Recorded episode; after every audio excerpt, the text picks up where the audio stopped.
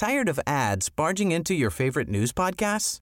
Good news. Ad-free listening is available on Amazon Music for all the music plus top podcasts included with your Prime membership. Stay up to date on everything newsworthy by downloading the Amazon Music app for free or go to amazon.com slash news ad free. That's amazon.com slash news ad free to catch up on the latest episodes without the ads. El Heraldo Radio presenta Cámara de Origen, un nuevo espacio para enterarnos del trabajo de las legisladoras y legisladores en los Congresos de México. En Cámara de Origen tiene la palabra Carlos Zúñiga Pérez.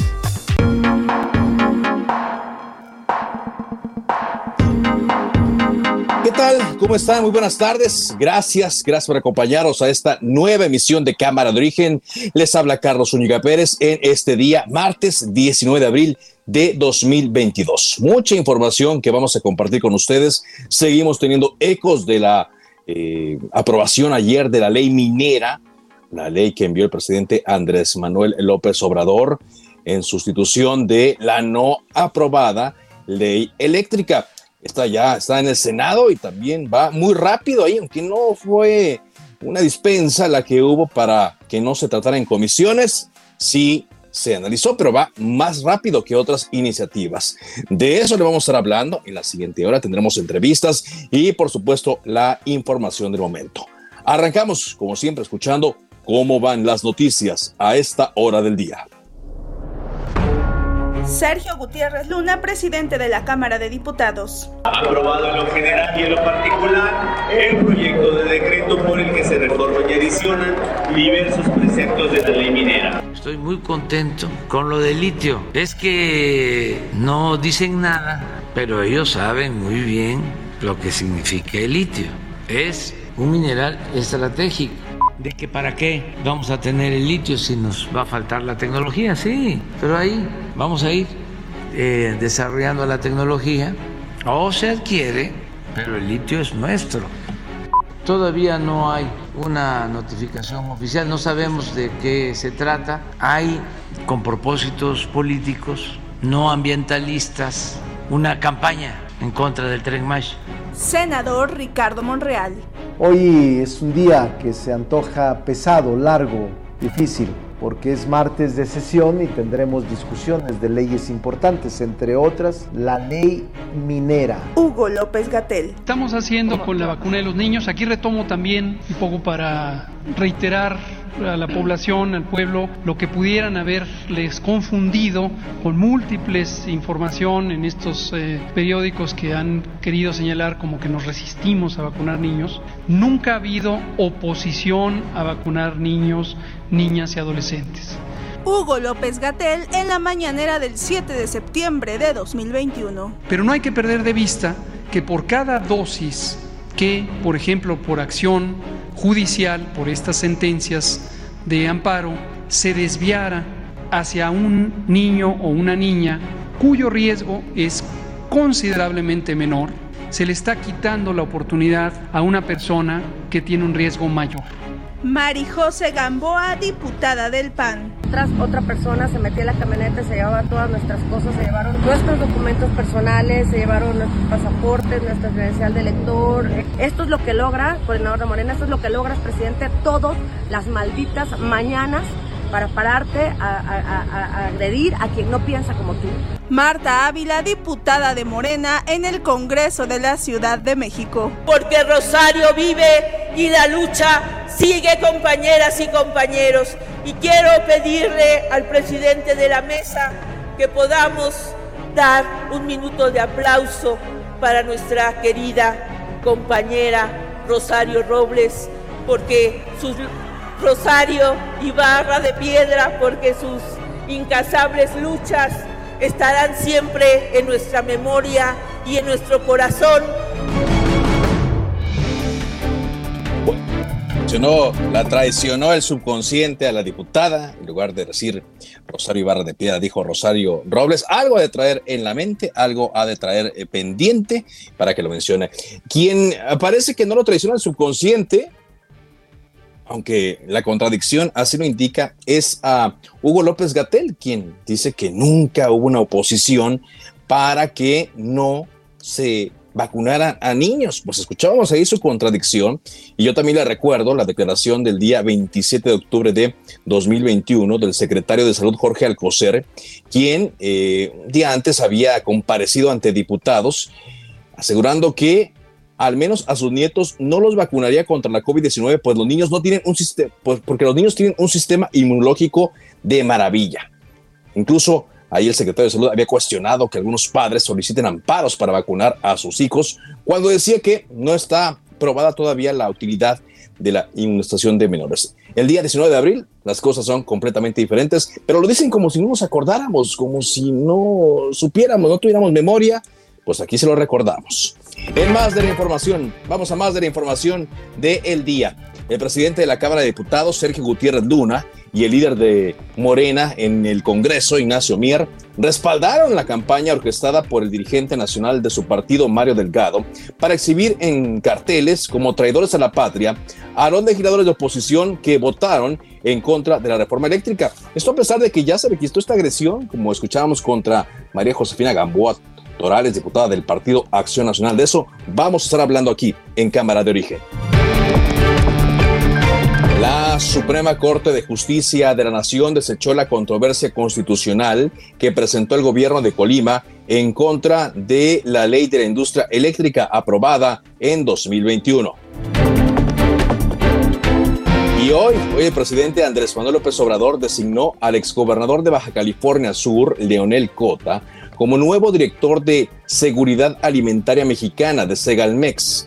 Este movimiento se hace luego de que se conoció en diversos, se conocieron diversos actos de corrupción en esta empresa Segalmex, que es la que une ahora a Diconsa y a durante la gestión de Ignacio Ovalle, las cuales derivaron en denuncias penales y remociones. Bueno, como escuchábamos a el senador Ricardo Monreal, en el Senado avanzó también rápidamente la iniciativa de reforma a la ley minera para que el Estado tenga eh, bajo sí la potestad sobre el litio. Misael Zavala, danos toda la información. Adelante, Misael. Carlos, buenas tardes, te saludo, saludo también al auditorio. Efectivamente, hoy con 15 votos a favor de Morena y sus aliados, por cuatro abstenciones de la oposición, se avaló en comisiones ya la reforma a la ley minera que deja el dominio pleno al Estado sobre el mineral de litio para su control, su explotación y también su exploración en tierras mexicanas. En este sentido, el, el dictamen pasó eh, pues de fast track, eh, Carlos, al Pleno del Senado de la República, se le hicieron algunas dispensas ahí de lectura y en estos momentos eh, pues se encuentra debatiendo todavía morenistas y la oposición sobre eh, pues esta ley eh, a la sobre esta reforma a la ley minera y durante este debate en el pleno del Senado la coordinadora del Partido del Trabajo Giovanna Bañuelos de la Torre aclaró que no se nacionaliza el litio porque eso ya está incluido en la Constitución, sino que con la reforma se da un dominio pleno al Estado sobre este mineral. También el legislador morenista Alejandro Armenta explicó que son 31 concesiones vigentes que fueron entregadas a empresas extranjeras en gobiernos anteriores para la explotación y la exploración del mineral, por lo que afirmó que eso no es tener matria ni patria. También la senadora morenista Lucía Transviña, fiel a su eh, a sus discursos, pues lanzó algunos vivas al presidente López Obrador, pero ¿qué te parece si escuchamos cómo lo dijo Lucía Transviña? decir también que ya basta que usen esta tribuna para estar denostando el trabajo del mejor presidente de México. Y viva Andrés Manuel, y viva México, y viva la cuarta transformación. Cabrones. Gracias. Carlos, las bancadas del PAN, del PRI, el PRD, Movimiento Ciudadano y también se sumó Grupo Plural están, eh, pues anunciaron su voto en contra debido a que acusaron que el Estado está estatizando la explotación de la exploración de litio, ya que no se permitirán más concesiones y las ya vigentes se van a revisar y posiblemente se van a cancelar. El legislador Gustavo Madero del Grupo Plural votó en contra porque dijo no quiero ser comparsa de que el Senado baile como perrito al son que le toque el presidente de la República. Esto lo dijo pues debido a que en menos de 48 horas se espera que esta ley esta reforma a la ley minera pase en tanto en la Cámara de Diputados como en el Senado de la República y también pues eh, hay voces de morenistas que piden que el Ejecutivo Federal también la eh, promulgue de inmediato, es decir, eh, pues la publique en el diario oficial de la Federación de eh, manera urgente para que hoy mismo quede ya establecido esta nacionalización, como muchos morenistas lo han llamado, del mineral el litio. Carlos, hasta aquí la información. Muy bien, muchas gracias, gracias eh, por tu reporte, Misael. Y sí, pues eh, y figura de Lucía Trasviña, la senadora por Movimiento de Movimiento de Regeneración Nacional Morena por Baja California, quien la última frase célebre que se aventó fue hace dos semanas, cuando uh, los panistas cuestionaban sobre el uso de un avión de la Guardia Nacional por parte del secretario de Gobernación, Adán Augusto López, para promover la consulta de revocación de mandato. Y ella mencionó, no les incumbe saber si el secretario usó el avión para promover la revocación, que no era un acto que a ellos les interesara. Y vea, vea lo que pues eh, hace el día de hoy, que luego es lo que ocurre también muchas veces con eh, quienes fervientemente se dicen seguidores de la 4T, se le acaban los argumentos y van de inmediato al insulto. A propósito de esto, hoy la diputada federal del PAN por el estado de Veracruz, María Josefina Gamboa Torales, denunció que sufrió un asalto cuando circulaba sobre Paseo de la Reforma en la alcaldía Cuauhtémoc. Ella acusó que esto fue un acto de intimidación por parte de seguidores del partido Morena. La diputada declaró que el asalto ocurrió cuando ella y su esposo viajaban a bordo de su camioneta Gran Cherokee y una de las llantas se ponchó, lo que los obligó a detenerse y descender de la unidad para revisar el neumático. Así narró en un video en sus redes sociales lo que ocurrió. Saliendo del Hotel Fiesta Americana de Reforma, nos estaba, eh, eh, ya nos entregaron mi coche con una llanta muy baja, nos dimos cuenta a las dos cuadras que empezó a bajarse, a bajarse. Eh, avanzamos unas cuantas cuadras, pero de ahí nos tuvimos que, detener. Ahí, antes de que nos detuviéramos se nos pegó un coche que voy a publicar el coche y la foto del tipo que se nos pegó para preguntarnos algo. No sabíamos lo que nos preguntaba de una gasolinera o algo. nos dijo que necesitaba gasolina o algo así. cuando nos bajamos a mi esposo y yo a cambiar la, la llanta del, del, carro. Entonces el tipo se paró atrás de nosotros. Yo me, me, apuré para tomarle una foto que es la que estoy enviando y mientras otra persona se metía en la camioneta, se llevaba todas nuestras cosas, se llevaron nuestros documentos personales, se llevaron nuestros pasaportes, nuestra credencial de lector, eh, los documentos de mi esposo, mis documentos, eh, mi portafolio, mi bolsa, todas nuestras tarjetas, todo lo que teníamos. Y ese tipo se subió al coche inmediatamente y salieron volando. Esta zona justamente no tiene una sola cámara de seguridad. La policía nunca llegó, eh, por más que avisamos, enfrente hay policías que iban en el metrobús, vieron todo y ni se movieron.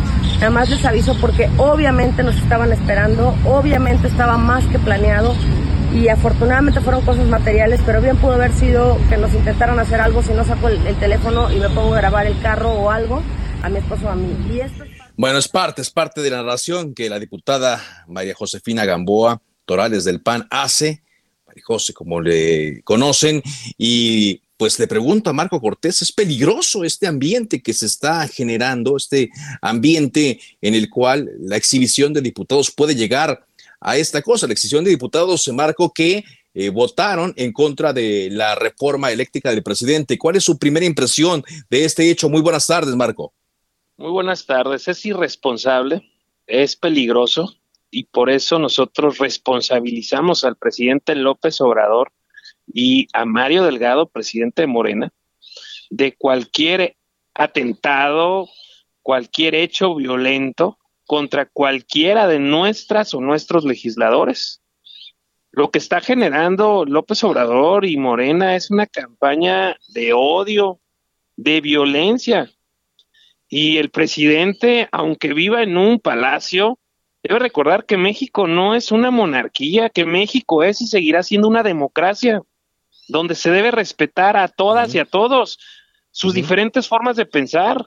Por eso nosotros le exigimos al presidente de la mesa directiva en la Cámara de Diputados, Sergio Gutiérrez, que, cumpliendo la ley, garantice la seguridad de todos los legisladores. Y al presidente de la República y a los morenistas le pedimos que deje de estar dividiendo, confrontando a las y los mexicanos, que no es con odio y con violencia como las cosas en México se van a resolver. No es con odio y con violencia como se van a, resolver. Sin embargo, bueno, parece que esto es la consecuencia, Marco, de toda esta polarización que hemos visto en eh, los últimos años y que se nota ahora cuando se confrontan dos proyectos muy diferentes. Hablamos de la reforma eléctrica, viene todavía la reforma electoral y viene también todavía eh, la reforma a la Guardia Nacional, donde pues está claro, tienen posturas distintas. ¿Cómo van a enfrentar este panorama? Con tolerancia. Nosotros lo que hoy vemos es que el presidente López Obrador quiere imponer una autocracia en donde quien manda es una sola persona y nosotros decimos, no, México es una democracia donde se debe respetar la libertad, el derecho a disentir, a pensar, a no coincidir, y el gobierno es el primero en que debe de respetar las diferentes visiones. Y por eso es que con absoluta claridad y firmeza, con la frente en alto, en Acción Nacional decimos, hicimos lo correcto cuidamos a México. Buscamos que la gente pague menos en su recibo de luz. Buscamos que México migre hacia las energías limpias y renovables, no contaminantes y costosas. Y buscamos que México dé certidumbre a la inversión que genera empleo para la gente que tanto se requiere en el país. ¿Qué es lo que hoy necesitamos? Hablar las cosas con tolerancia, con disposición. Pero recuerda que íbamos a instalar unas mesas de diálogo, de construcción, siete temas en específico, siete mesas concretas. Y este Con gobernación. Tristemente no quiere dialogar, no quiere construir, quiere imponer, quiere una autocracia y no la podemos nosotros aceptar. Por ello, lo que nosotros hoy convocamos es a todas las y los mexicanos, independientemente de sus ideologías, preferencias partidistas, a que nos veamos todos como hermanas y como hermanos mexicanos, que más allá de esas diferencias ideológicas o partidistas, todos somos mexicanos y nos necesitamos y todos queremos estar mejor. Y no es la confrontación y no es la violencia la forma como vamos a salir adelante. Y por eso responsabilizamos al presidente y al partido Morena por esto que están generando odio y violencia generado desde el gobierno es muy peligroso. Peligrosísimo, por supuesto. Marco, eh, de la anécdota de la discusión que se dio de la reforma eléctrica, eh, yo me quedé con un tema que tengo aquí apuntado, que usted señaló en una comparecencia ante la prensa, donde decía que se intentaron comprar legisladores para aprobar la reforma eléctrica. ¿Esto cómo fue? Presionaron por la buena o por la mala a legisladores de diferentes partidos políticos. Obviamente, para no exponerlos, no te puedo dar los detalles, pero hubo ofrecimientos a legisladores en lo particular que por fortuna pues, todo el mundo informó. Y hubo presiones y amenazas a legisladores en lo particular. Por fortuna, todo el mundo informó. Pero esto te habla de un gobierno autoritario en el que para ellos el fin justifica todos los medios. Esto es inaceptable. Lo peor de los regímenes del pasado los estamos viviendo hoy con un gobierno que se dijo que iba a ser distinto y que no solo no es distinto, sino representa lo peor de lo que hubiéramos vivido en México. Eh, esta decisión que tomaron ayer, Marco, estoy platicando con Marco Cortés, dirigente nacional del PAN, de salirse los legisladores tanto de PAN, PRI y de PRD, del salón de plenos en la Cámara para abstenerse de mm, la votación en la ley minera. ¿Cómo la, cómo la consensaron y si ya también midieron los impactos que pudieran tener en cuanto a estas críticas que se les van a sumar?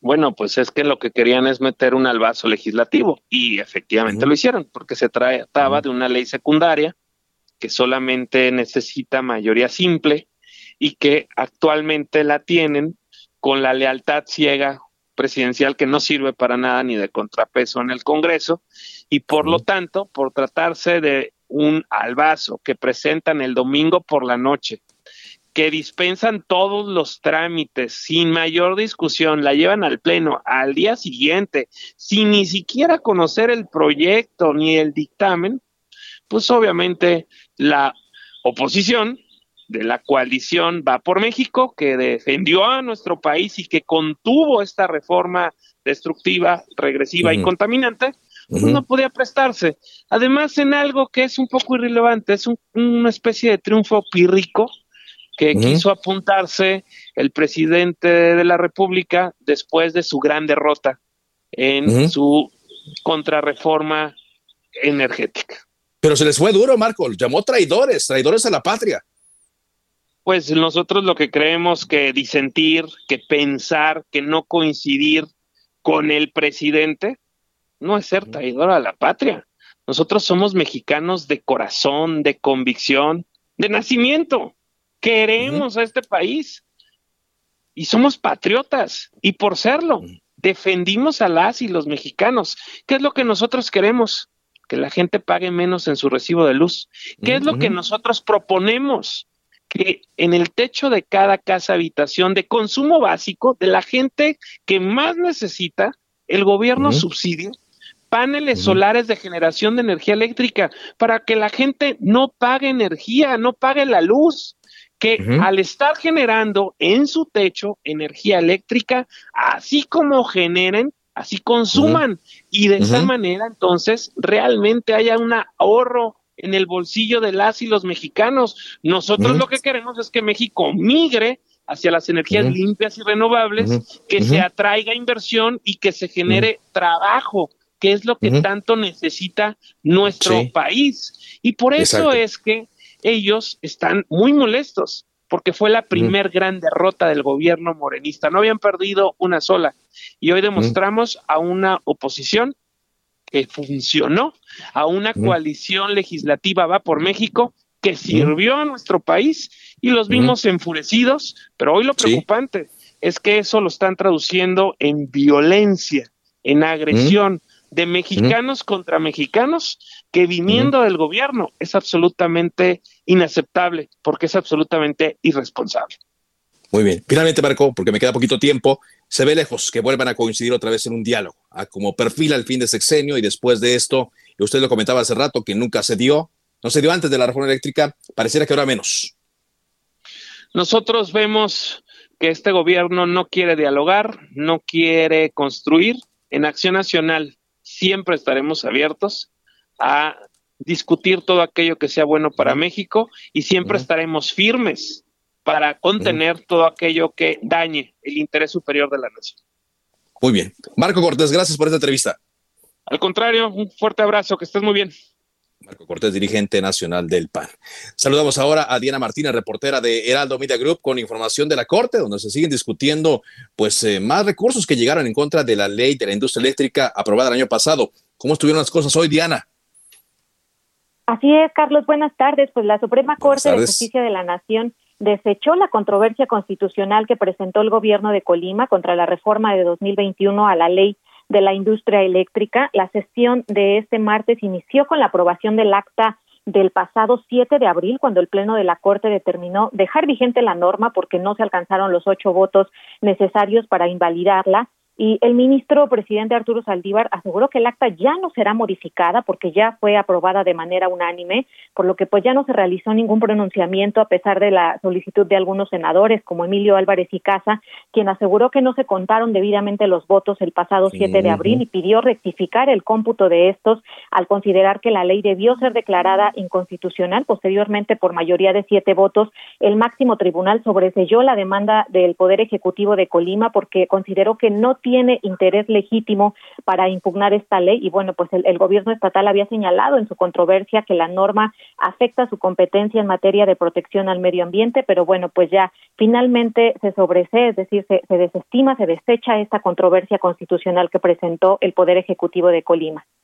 Bueno, pues eh, ahí siguen los recursos y sigan otros, pues seguramente se mantendrán en la misma tónica. Muchas gracias. Buenas tardes.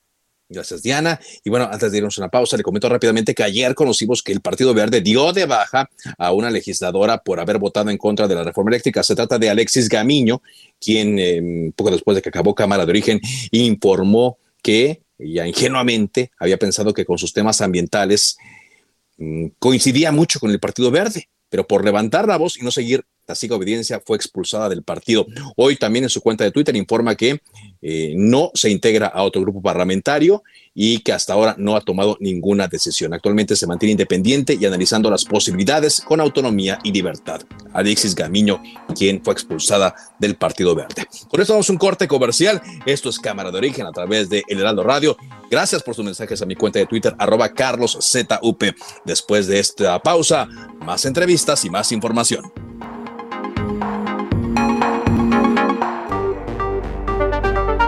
Se decreta un receso.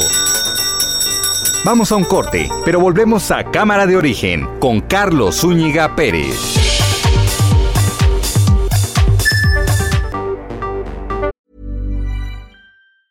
Tired of ads barging into your favorite news podcasts?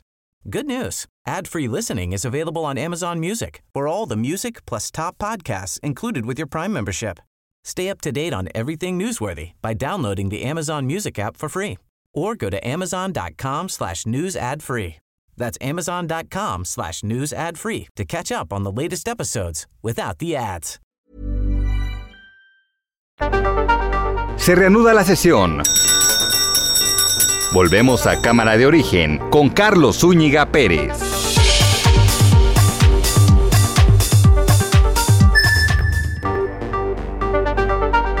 Contacte a Carlos Zúñiga Pérez en Twitter, Facebook e Instagram como arroba carloszup.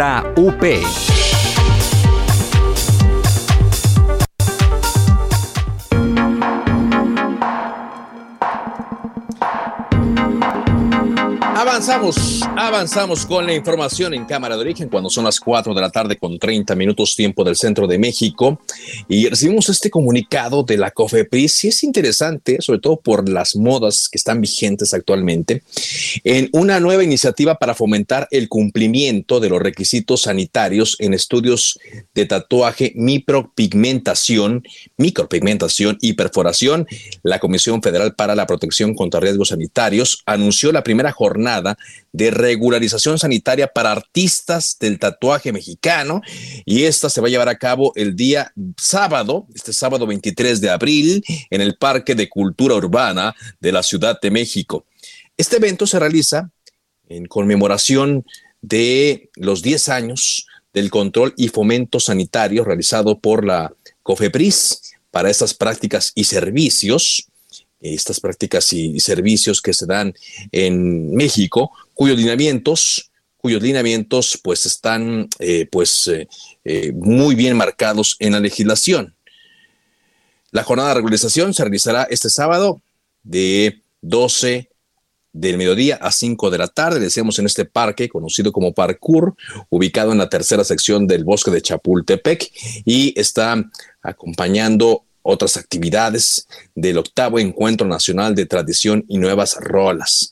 Hay artistas del tatuaje y eh, que son por cierto de origen mexicano y extranjero, así como profesionales de la micropigmentación y perforación, recibirán información relevante sobre la regulación vigente en el ejercicio de su práctica y los diferentes pasos para tramitar su tarjeta de control sanitario. Bueno, pues eso es lo que eh, nos informa la COFEPRIS y es importante para todos aquellos que se dedican a esta actividad que cada vez, cada vez es más socorrida por muchas personas de todas las edades.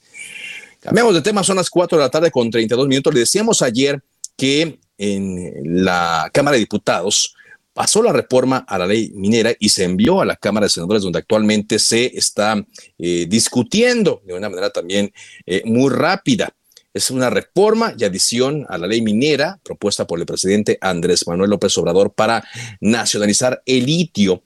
Fue aprobada ayer rápidamente, pues a esta hora ya se lo estamos informando ayer. Fue aprobada en lo general y en lo particular por la Cámara de Diputados. Y nos llamó la atención que ayer nos decía una em, eh, pues eh, diputada de Morena con la que platicábamos que el Partido Movimiento Ciudadano sí respaldó esta iniciativa y por eso agradezco mucho que esté con nosotros Mauro Garza, diputado de este partido. ¿Cómo está, diputado? Muy buenas tardes. ¿Qué tal, Carlos? Muy buenas tardes. Qué gusto poder platicar contigo y con tu gran auditorio. Gracias. A ver, díganos, ¿en qué términos se dio el apoyo de su bancada a la iniciativa enviada por el presidente para nacionalizar el litio? pues que esta esta iniciativa pues realmente en el fondo no no menciona absolutamente nada que venga a cambiar lo que actualmente ya tenemos. Ya estaba muy claro y ahí se estipula que todo aquello que esté en el subsuelo pues es propiedad de la nación. Entonces pues, una una iniciativa para que México en nuestro país pueda sacar provecho de algo que ya le pertenece, por supuesto que la tenemos que votar a favor. Yo creo que no puede existir un solo mexicano que no quiera que lo que está en el subsuelo pueda ser aprovechado por el país. Obviamente, y en mi carácter me tocó presentar una anuncio suspensiva por los términos en los cuales lo estaban realizando, con el de una manera desquacerada, de enviándole a un día antes para no eh, sin discutirse previamente en comisiones, sin, poder tener el análisis, sin poder tener el debate. Pues más bien por eso es que el PRI, el PAN y el PRD pues decidieron no dar, eh, no, estar y simple y sencillamente abstenerse. Sí, pero no es que estuvieran en contra, o sea, la abstención viene, viene más por la manera, por un tema más de forma que de fondo.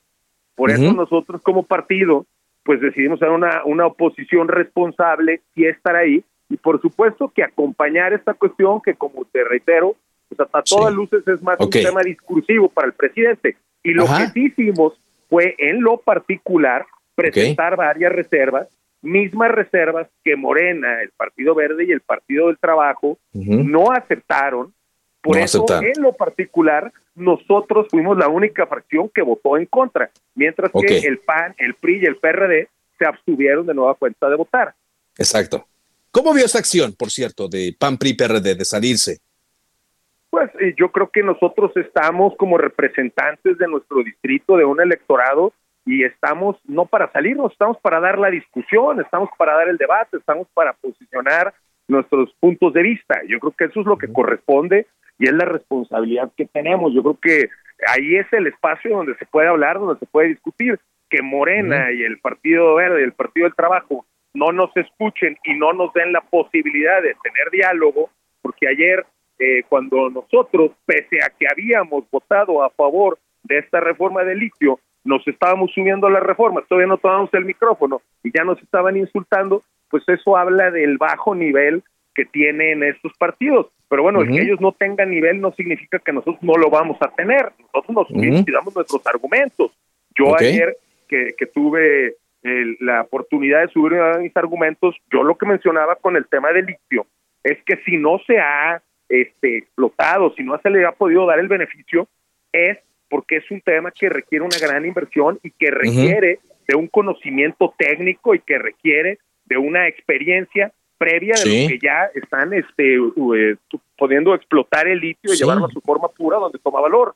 Eh, Que no queríamos eh, la simplicidad y la simpleza con la que toma este gobierno las condiciones, como lo hizo con el tema del petróleo, que habló que la refinería era muy fácil extraer petróleo, y hoy nos encontramos que cada vez que nos dan a conocer las cifras de la refinería o del tren, pues cada vez encontramos que no cuentan con los estudios, que, ay, perdón, talamos 20 mil árboles y no era por ahí, es, unos kilómetros después, cada vez que, este, y obviamente esto es por hacer las cosas sin escuchar a los expertos, sin los estudios, sin los análisis. Y el posicionamiento que nosotros pretendíamos es, por supuesto que queremos que sea de beneficio de la nación, pero permitan a los expertos que intervengan y que se haga de una manera, con un orden y con un retorno. Ok, ok. Entonces, digamos, ustedes apoyaron en lo general esta iniciativa, en lo particular tenían eh, sus reservas, como se le llama a esas observaciones, no, no se dieron, ahí ustedes eh, votaron en contra em, y eh, lo que ustedes querían es que tuviera una regulación el tema del litio. Pero ante este panorama que usted nos indica de que no hay pues recursos, la experiencia, la capacidad de que, por ejemplo, ayer el presidente decía que todavía no sabían a qué mm, secretaría van a juntar esta nueva empresa que se va a crear. ¿Cuál sería el panorama entonces que vamos a ver en torno a este mineral, diputado? Por supuesto que en el corto plazo no vamos a ver un solo centavo de beneficio de, esto. Pues, repito, es una retórica del presidente. Al presidente le gustan los símbolos, por eso ahí trae la distracción del penacho de Moctezuma y que pidan perdón por la conquista. Y hoy, ahora es, perdió su, su reforma tóxica y retrógrada de eléctrica y pues tenía que encontrar una bandera y encontró la bandera en el tema de la nacionalización del litio, pues, cuando obviamente ya sabíamos que estaba en el subsuelo y que era propiedad de nuestro país. Entonces, en el corto plazo, beneficios no vemos y lo que sí podemos ver es un gasto. También lo que nosotros hablábamos es no queremos otro barril sin fondo, no queremos más burocracia, no queremos que se le asignen recursos porque este gobierno ha demostrado ser una máquina de dilapar los recursos. Ya lo vimos con CFE, que pasó de ser una empresa que en el 2017 generó 105 mil millones de pesos de utilidad y que en el 2021 tuvo una pérdida por 95 mil millones de pesos. Ya lo vimos con mm. Pemex, que si bien en el 2018 tuvo 180 mil millones de pesos de pérdida, en el 2020 tuvo 481 mil millones de pérdida. Es decir, toda la política energética de este país ha sido para perder recursos. Y hoy lo que no queremos es que en su afán del presidente y por cumplir un capricho con el tema del litio, pues encontremos que también estamos tirando recursos a los mexicanos, recursos que tendrían que estar invertidos en mejorar el tema de seguridad, que está peor que nunca, en mejorar el tema de salud, que seguimos con el desabasto de medicamentos, que siguen los niños con cáncer recibir sus medicamentos, y también, pues obviamente, este retroceso que hemos eh, tenido en el tema de desarrollo económico. Ahí tendrían que estar los recursos de los mexicanos y no en los caprichos del presidente. Ok, finalmente, diputado, estoy platicando con Mauro Garza, él es eh, diputado del Partido Movimiento Ciudadano. ¿Se da también, a pesar de, esta discusión que usted nos dice ocurrió ayer en torno a la ley minera, pues un hecho en el cual ya hemos visto a varios diputados de Movimiento Ciudadano exhibidos, tal cual lo dijeron los eh, legisladores de Morena, por haber votado en contra de la reforma energética del presidente. ¿Cómo ven ustedes este fenómeno? hoy, hoy estaba yo subiendo orgulloso a mis redes sociales en Twitter que para mí es un honor que este gobierno que ha prostituido la palabra traidor, pues nos ponga en este contexto, simple y sencillamente porque todo aquel que piensa diferente al presidente, pues se le llama traidor y para mí es un orgullo y un honor pensar diferente al presidente, poder ver de frente a mis hijos, apostarle a las energías limpias, a las energías renovables y apostarle hacia un mejor futuro. Lo que preocupa es obviamente en esta polarización que existe, pues los daños que puedan venir a nuestra persona o a nuestra familia por esta exhibición que da el presidente y esta polarización que hace todos los días desde la mañanera. ¿Temen ustedes agresiones? pues pueden ocurrir, encontramos gente muy molesta y gente enardecida y esto, esta polarización que alimenta todos los días, pues puede provocar este tipo de cuestiones, por lo cual pues hacemos un llamado a la cordura y un llamado a seguir pensando en los grandes proyectos de nuestro país. Pero pareciera que no, ¿eh? por unas declaraciones que ahorita voy a presentar, tanto de Sergio Gutiérrez Luna como del coordinador de Morena, el señor Ignacio Mier, pareciera que no tienen esa intención, ellos quieren exhibirlos. Sí, pues nos quieren exhibir, pues eh, es lo que van a hacer, hacer una campaña de difamación en contra de todos aquellos eh, diputados que votamos en contra de la reforma, pero pues por el otro lado la ciudadanía informada, la ciudadanía que realmente sí quiere construir un mejor país, pues nos está respaldando y nos sentimos con ese apoyo y esa solidaridad y pues nosotros no nos van a doblar, vamos a seguir en lo nuestro, vamos a seguir trabajando, nosotros queremos un mejor país y no la destrucción que está significando este gobierno. Bueno, muchas gracias diputado por esa entrevista. Muchas gracias a ustedes y gracias por la oportunidad. Mauro Garza, diputado del Partido Movimiento Ciudadano, después de que nos dice aprobaron o apoyaron a Morena y sus aliados en lo general en la reforma y adiciones a la ley minera, pero no en lo particular. A propósito de lo que les decía, estas son las palabras de Sergio Gutiérrez Duna, el actual presidente de la mesa directiva de la Cámara de Diputados, cuando los reporteros que cubren la fuente le preguntaron sobre, pues, eh, si se mantenían en la idea de decir que los diputados que votaron en contra de la iniciativa del presidente López Obrador eran traidores a la patria y también cuando les preguntaron si tenían la idea de seguirlos exhibiendo. Esto fue lo que comentó. Como presidente de la Cámara defiendo, defiendo el derecho de libertad de expresión de todas y todos los diputados. Y si este derecho de libertad de expresión implica difundir una votación pública, documentada, que está a la vista de todos, yo la verdad es que no veo dónde hay una campaña. el derecho de los diputados Ese es otro. Lo que dice Sergio Gutiérrez Luna.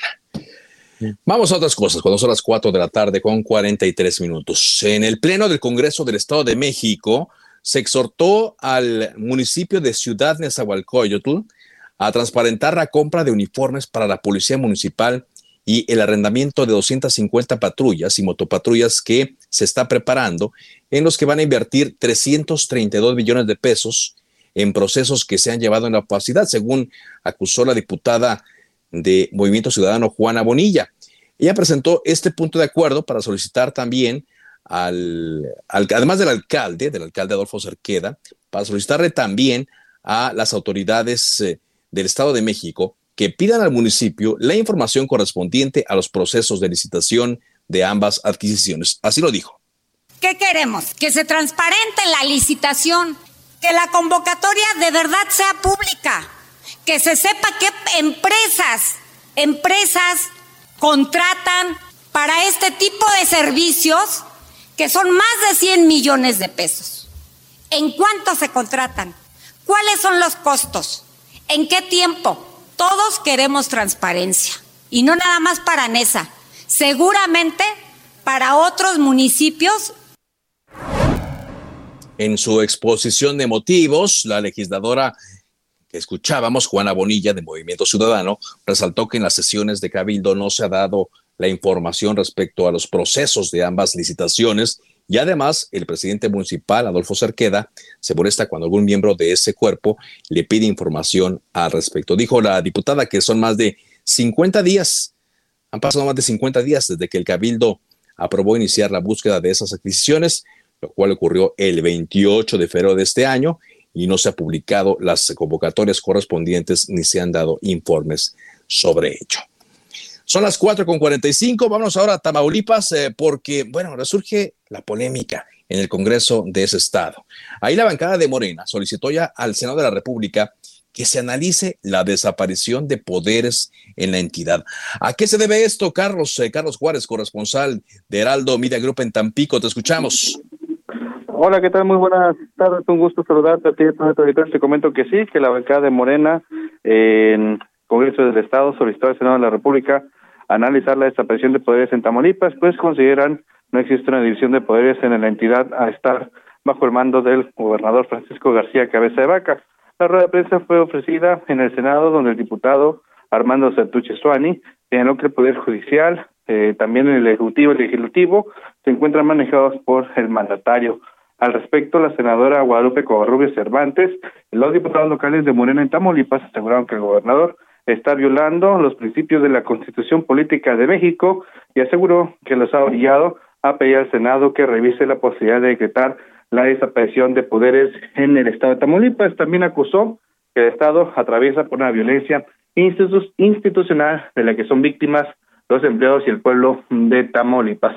Así la información desde lo que viene siendo esta entidad, donde, bueno, pues ahí dos diputados de Morena se quejan de que está siendo perseguidos por el gobierno del Estado. Carlos, es la información.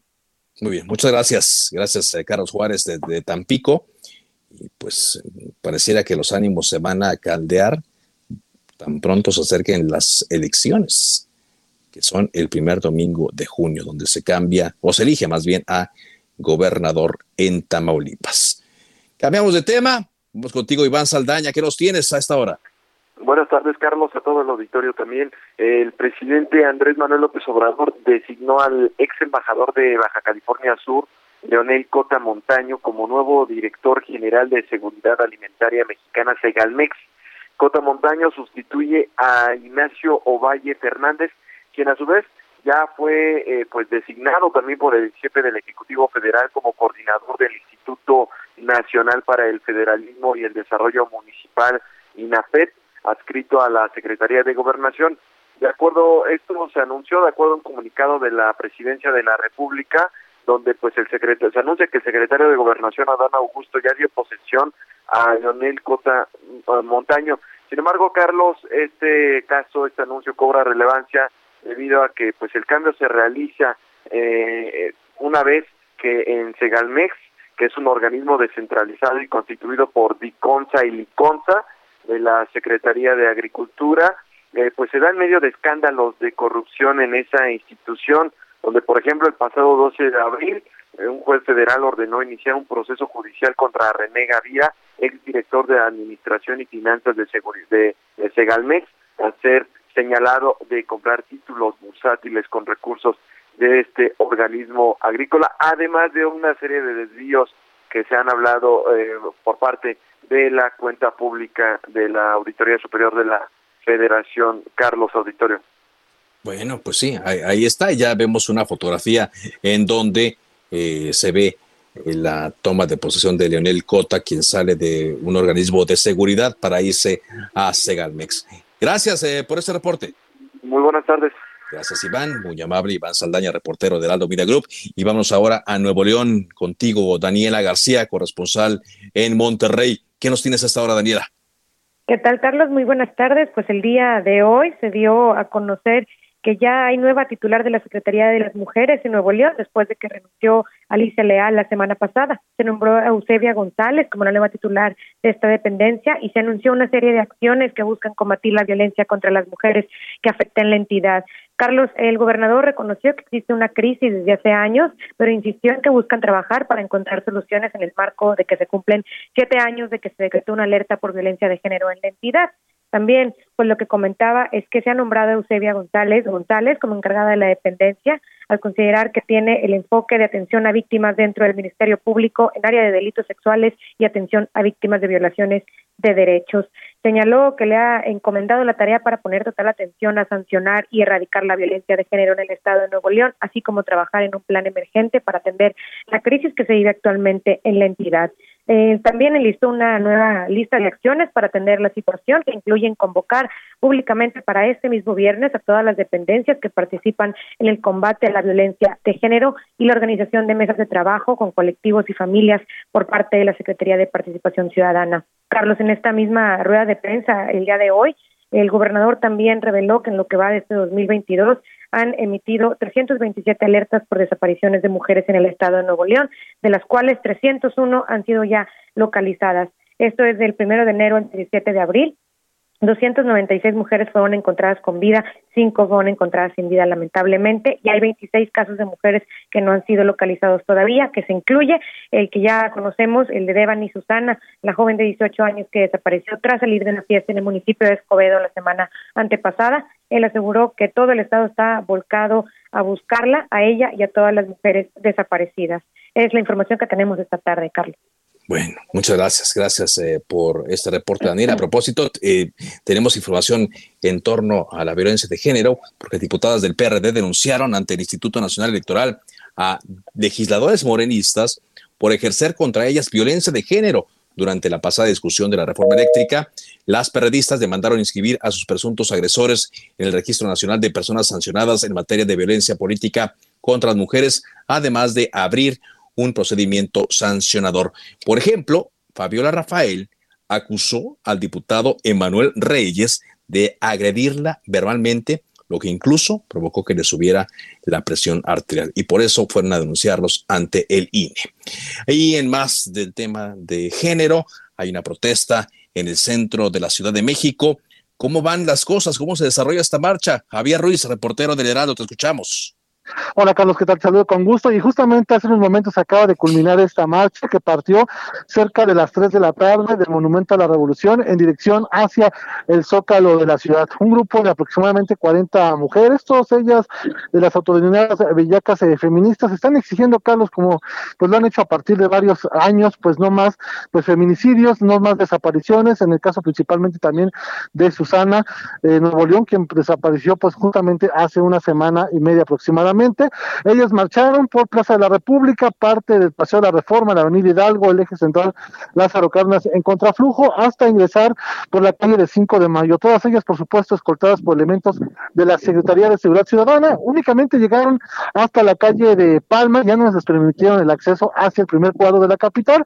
Durante el trayecto, pues únicamente realizaron algunas eh, pintas y también rompieron algunos cristales, sin afectar también a comerciantes. Posteriormente fueron escoltadas hacia la estación del metro Allende. En este punto realizaron otro meeting y donde posteriormente pues las autoridades les dieron acceso a ellas en los últimos eh, vagones del, del tren, del metro, y realmente pues ya se retiraron calles como 5 de mayo, aparte de la calle del eje central Las Hidalgo y el Paseo de la Reforma, por algunos minutos tuvieron cortes a la circulación. Ya en estos momentos los han retirado afortunadamente, poco a poco podrán avanzar las personas que pues muchas mencionaron también se quedaron atoradas al tráfico, afortunadamente ya se retiraron y también pues mencionar que se retiró este grupo de feministas, Carlos.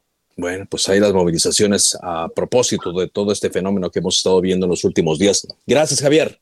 Estamos atentos, hasta luego, buena tarde.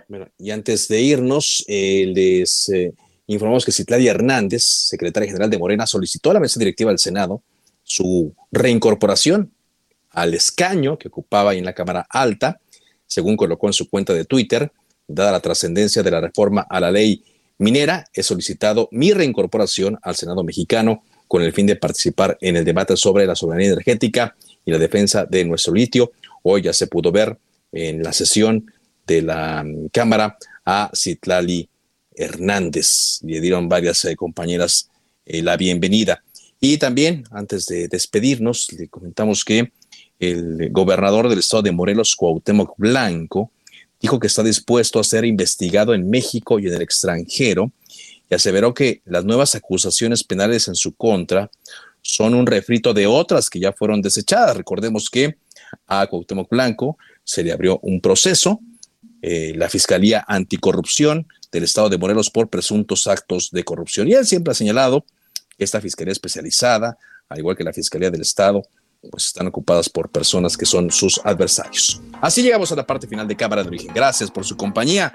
Sigan la sintonía de Ederaldo Radio, enseguida referente informativo. Por ahora es cuanto. Buenas tardes. Se cita para el próximo programa. Cámara de Origen, a la misma hora, por las frecuencias de El Heraldo Radio. Se levanta la sesión. Tired of ads barging into your favorite news podcasts? Good news. Ad-free listening is available on Amazon Music for all the music plus top podcasts included with your Prime membership. Stay up to date on everything newsworthy by downloading the Amazon Music app for free or go to amazon.com slash news ad free. That's amazon.com slash news ad free to catch up on the latest episodes without the ads.